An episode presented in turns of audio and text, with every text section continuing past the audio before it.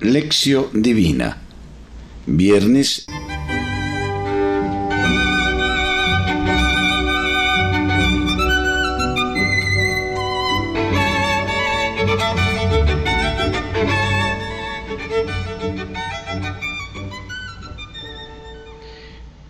Horacio. Plegaria inicial. Dios Todopoderoso y Eterno, a quien podemos llamar Padre, aumenta en nuestros corazones el espíritu filial para que merezcamos alcanzar la herencia prometida. Por Jesucristo nuestro Señor. Amén.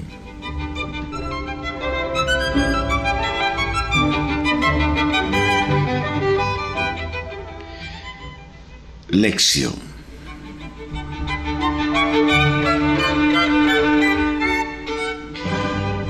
Proclamación del Santo Evangelio según San Mateo, capítulo 19, versículos 3 al 12. Gloria a ti, Señor. Y se les acercaron unos fariseos que, para ponerle a prueba, le dijeron, ¿puede uno repudiar a su mujer por un motivo cualquiera? Él respondió, ¿no habéis leído que el Creador desde el comienzo los hizo varón y hembra?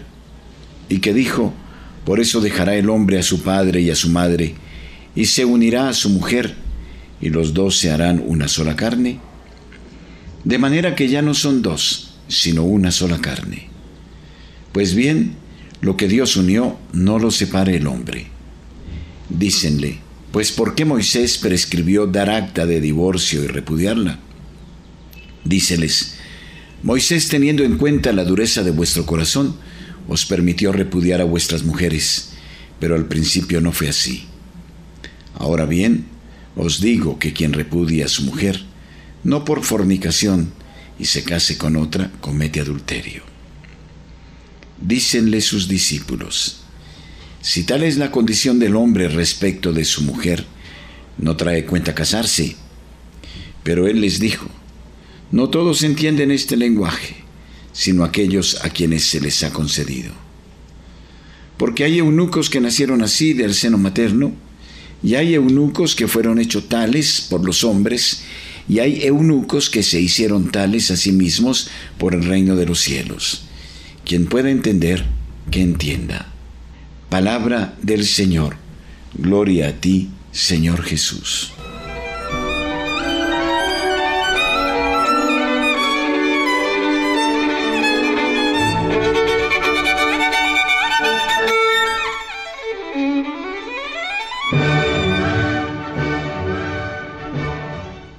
Meditación.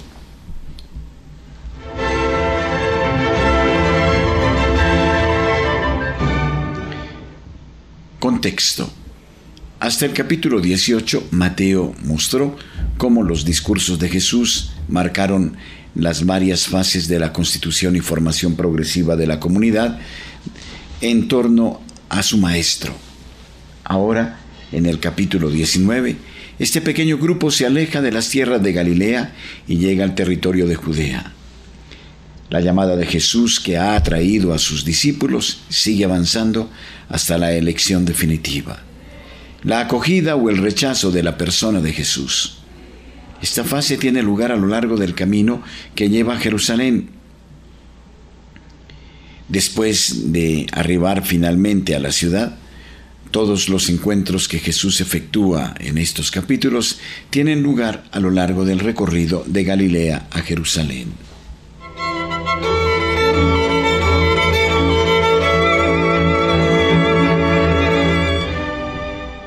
Al pasar por la Transjordania, tiene Jesús el primer encuentro con los fariseos y el tema de la discusión de Jesús con ellos es motivo de reflexión para el grupo de los discípulos. La pregunta de los fariseos se refiere al divorcio y en modo especial pone a Jesús en apuros acerca del amor dentro del matrimonio, que es la realidad más sólida y estable para la comunidad judía. La intervención de los fariseos pretende acusar la enseñanza de Jesús. Se trata de un verdadero proceso. Mateo lo considera como un poner a prueba, como un tentar.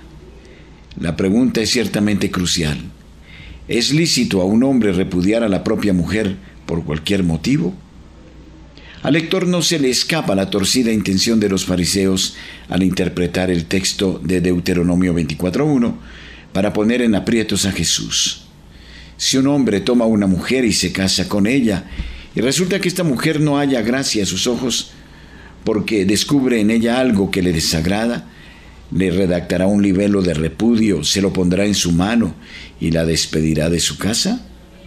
A lo largo de los siglos este texto había dado lugar a numerosas discusiones. Admitir el divorcio por cualquier motivo, requerir un mínimo de mala conducta o un verdadero adulterio.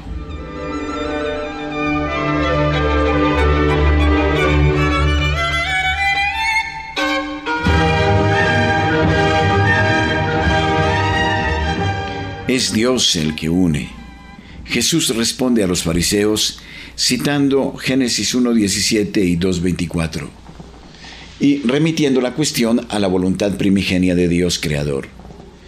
El amor que une al hombre y a la mujer viene de Dios, y por este origen une y no puede separar.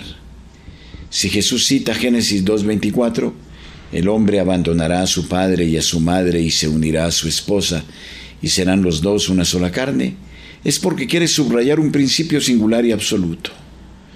La voluntad creadora de Dios es unir al hombre y a la mujer. Cuando un hombre y una mujer se unen en matrimonio, es Dios el que los une. El término cónyuges viene del verbo conyungere, coniugare, es decir, la unión de los dos esposos que conlleva trato sexual es efecto de la palabra creadora de Dios. La respuesta de Jesús a los fariseos alcanza su culmen. El matrimonio es indisoluble en su constitución originaria. Ahora prosigue Jesús citando a Malaquías 2, 13, 16. Repudiar a la propia mujer es romper la alianza con Dios, alianza que, según los profetas, los esposos la viven sobre todo en su unión conyugal. La respuesta de Jesús aparece en contradicción con la ley de Moisés que concede la posibilidad de dar un certificado de divorcio. Dando razón de su respuesta, Jesús recuerda a los fariseos, si Moisés decidió esta posibilidad, es por la dureza de vuestro corazón, más concretamente, por vuestra indocilidad a la palabra de Dios. La ley de Génesis 1.26 y 2.24 no se ha modificado jamás pero Moisés se vio obligado a adaptarla a una actitud de indocilidad. El primer matrimonio no es anulado por el adulterio. La palabra de Jesús dice claramente al hombre de hoy y de modo particular a la comunidad eclesial que no ha de haber divorcios y sin embargo existen. En la vida pastoral los divorciados son acogidos y para ellos está siempre abierta la posibilidad de entrar en el reino. La reacción de los discípulos no se hace esperar. Si tal es la condición del hombre respecto de su mujer, no trae cuenta casarse. La respuesta de Jesús sigue manteniendo la indisolubilidad del matrimonio, imposible para la mente humana, pero posible para Dios.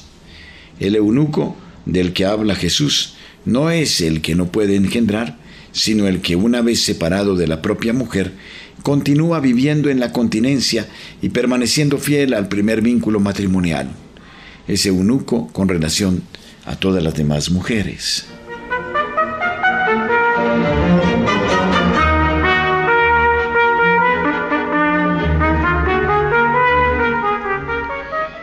Elementos para la reflexión personal.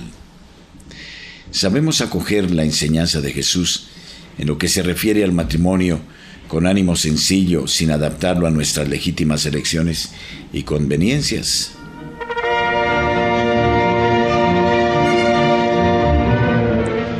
El pasaje evangélico nos ha recordado que el designio del Padre sobre el hombre y la mujer es un maravilloso proyecto de amor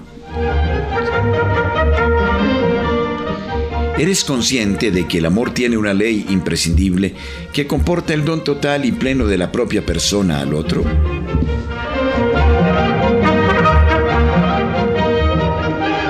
Oración conclusiva. Crea en mí, oh Dios, un corazón puro. Renueva en mi interior un espíritu firme. No me rechaces lejos de tu rostro. no retires de mí tu Santo Espíritu. Salmo 51, versículos 12 y 13.